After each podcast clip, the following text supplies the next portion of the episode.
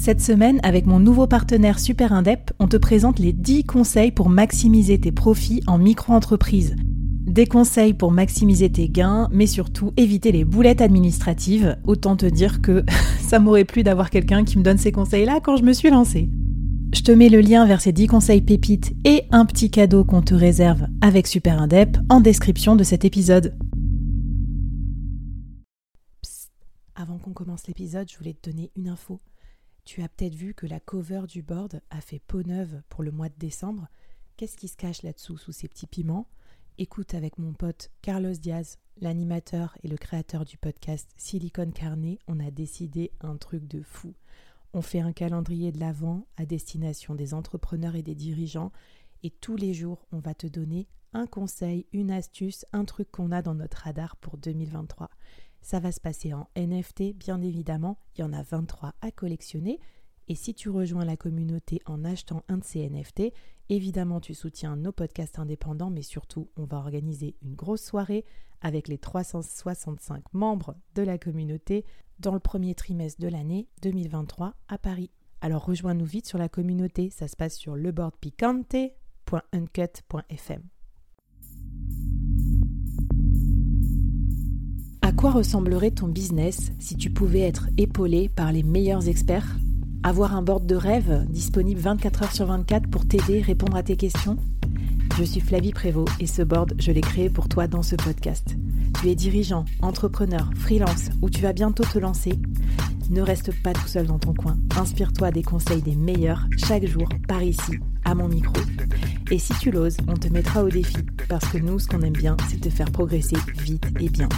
Alors bienvenue à toi, bienvenue dans ton board et bon épisode.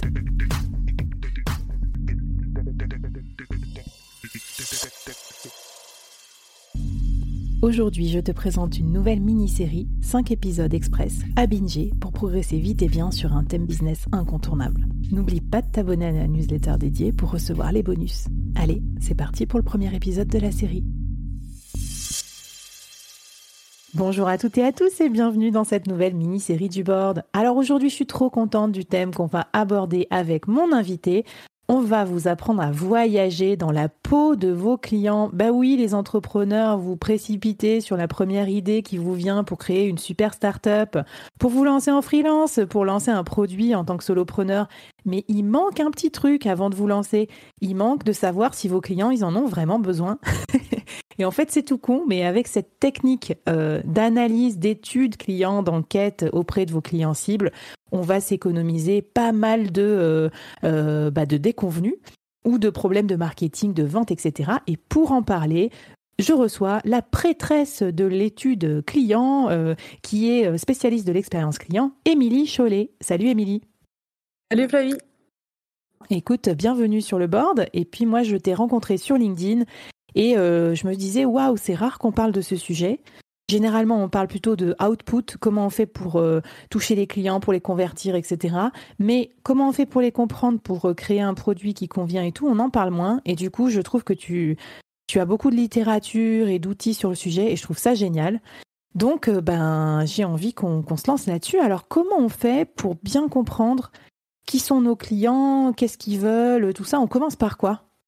Alors déjà, il y a l'expérience client. Il faudrait déjà remettre un petit peu, euh, un petit peu une petite définition pour savoir qu'est-ce que c'est en fait, parce qu'on entend parler un peu partout. Et concrètement, ce qu'il faut retenir, c'est que c'est vraiment toutes les émotions ressenties par un client avant, pendant et après l'achat d'un produit et ou d'un service. Euh, et donc souvent, on a tendance à se focaliser sur le, le moment présent, mais c'est vraiment important d'analyser un petit peu euh, tout ce parcours complet. Donc globalement, il y a deux manières d'étudier cette expérience. Partie quantitative, donc ça va être clairement le questionnaire. Bon, le questionnaire, ça c'est le format le plus populaire qui est utilisé par euh, la majorité des, solopreneurs et des entreprises. Hmm. C'est vrai qu'il est parfait pour euh, mesurer. Là, tu vas vraiment pouvoir collecter des données factuelles auprès d'une grande quantité de participants. Ça va être souvent des stats, euh, ça va être souvent et hum, des réponses qu'on va qu'on va qu'on va avoir un peu proposées. Donc on va proposer des listes de réponses aux, participants, mais ça va avoir quand même un niveau euh, hum, de de, de, recueil d'expérience un peu limité. Alors qu'on a après les études qualitatives qui elles vont permettre vraiment de comprendre Euh, donc on va recueillir les perceptions auprès d'un panel là beaucoup plus restreint, un panel très ciblé. Et là, ça va vraiment permettre d'avoir des, des résultats présentés sous forme de mots. Et donc là, le format idéal, c'est le format entretien individuel ou interview ou alors groupe d'échange.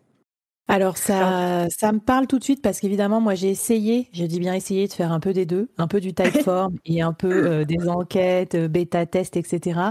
Mais je t'avouerai que j'ai plein de problèmes, euh, j'ai plein de problèmes.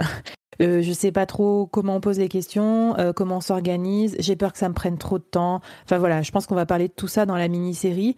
Est-ce que, du coup, qu'est-ce que tu, qu'est-ce que tu conseilles là-dessus sur le quanti, le quali Qu'est-ce qu'on fait à quel moment?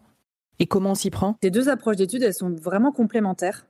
En fait, il y en a pas une qui, il y en a pas une qui est mieux que l'autre. Euh, par contre, euh, c'est important de ne pas faire que l'une ou que l'autre. C'est-à-dire que les études qualitatives, ça va être vraiment super parce qu'on va vraiment aller en profondeur dans dans, dans, le recueil d'expériences, dans analyser les ressentis, les pratiques, euh, avoir vraiment tout un tout le langage client qui est utilisé.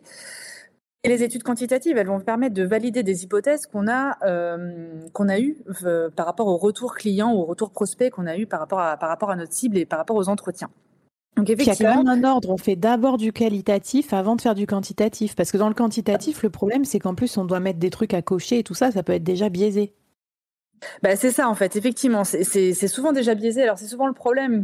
bon après je comprends parce que c'est vrai que c'est un format hyper facile à mettre en place, donc on se dit allez on fait un questionnaire et ça part d'une super bonne intention, mais effectivement il vaut mieux euh, commencer par une étude qualitative où on explore un peu sa cible, mais mm, un peu sous tous les angles, j'ai envie de dire.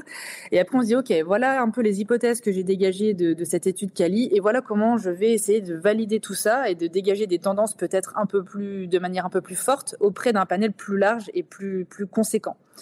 Donc effectivement, s'il y avait un ordre à, choisir, euh, je préconiserais euh, celui-ci. Yeah.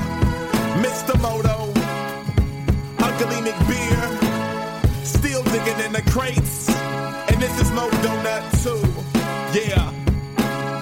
Check it. It's no more digging in crates, no more fishing for great samples. Only a few cats follow examples set by Jay Dilla. Never did it for Thriller, cause when I walk through the airport, they still see a nigga. I'm still trying to get that old Motown sound that used to play at block parties, child of the boogie down. Cause when Chris spit, his words vibrate the ground like machine.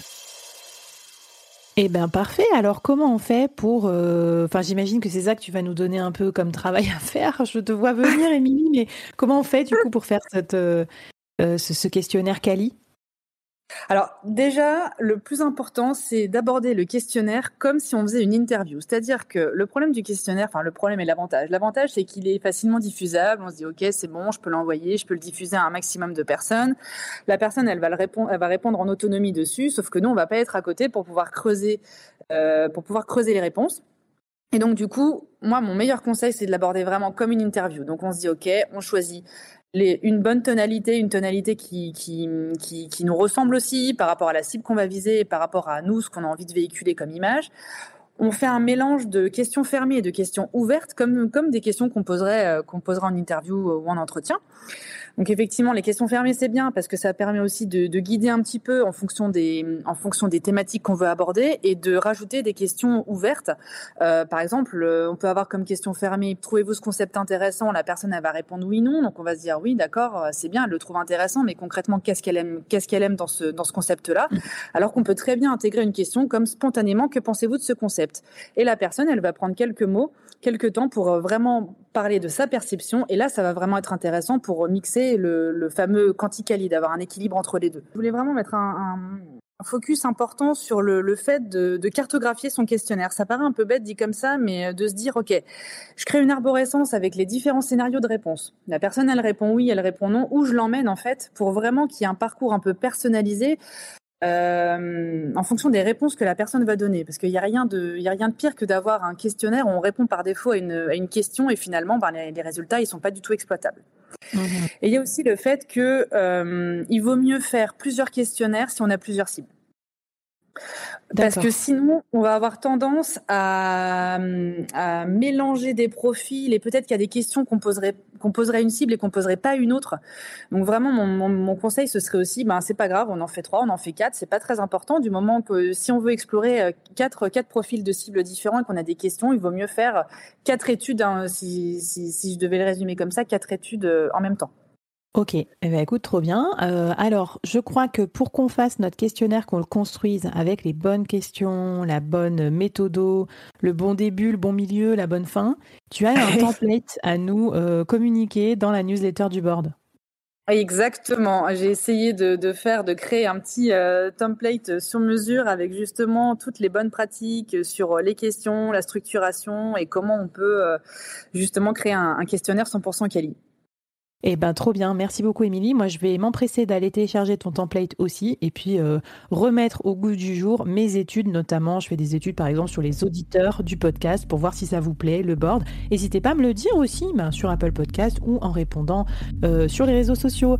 Merci beaucoup Émilie. Et deuxième gros morceau pour l'entrepreneur, on va regarder comment on va faire une étude de terrain solide euh, et du coup quelles sont les méthodologies et tout ça pour comprendre comment lancer vos futurs euh, produits, aux futures offres clients. Super intéressant, c'est dans l'épisode 2 avec Émilie.